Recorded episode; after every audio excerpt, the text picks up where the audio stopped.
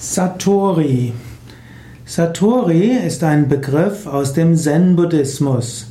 Satori ist das Erlebnis der Erleuchtung. Satori ist japanisch und bedeutet wörtlich verstehen.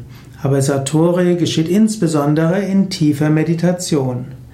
Allerdings ist Satori noch nicht Nirvana.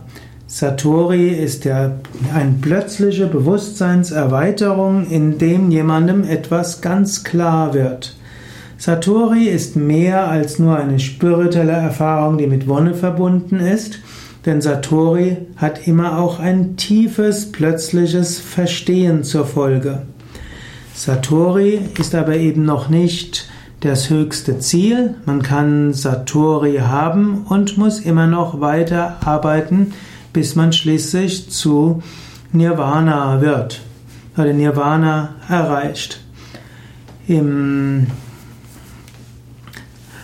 Im Japan gibt es verschiedene Schulen, die Satori anders definieren.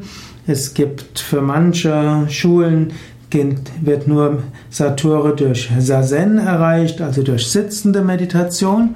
Für andere ist Satori das Erlebnis äh, der, des höheren Verstehens und Satori kann auch im Alltag kommen. Für die einen ist, ist Satori ein Resultat von einfach ruhiger Meditation. Für die andere kommt Satori durch die Meditation über paradoxe Lehrsätze, die Koans. Für manche Menschen kommt Satori durch reine Ruhe und für andere kommt Satori aus einer Art geistigen Verzweiflung, wenn man nicht mehr weiter weiß und dann ganz loslässt. Vom Yoga her würde man sagen, Satori ist eine Art Savikalpa Samadhi. Konkret würde man sagen, Satori ist eine Form von Savichara Samadhi. Savichara heißt mit Einsicht.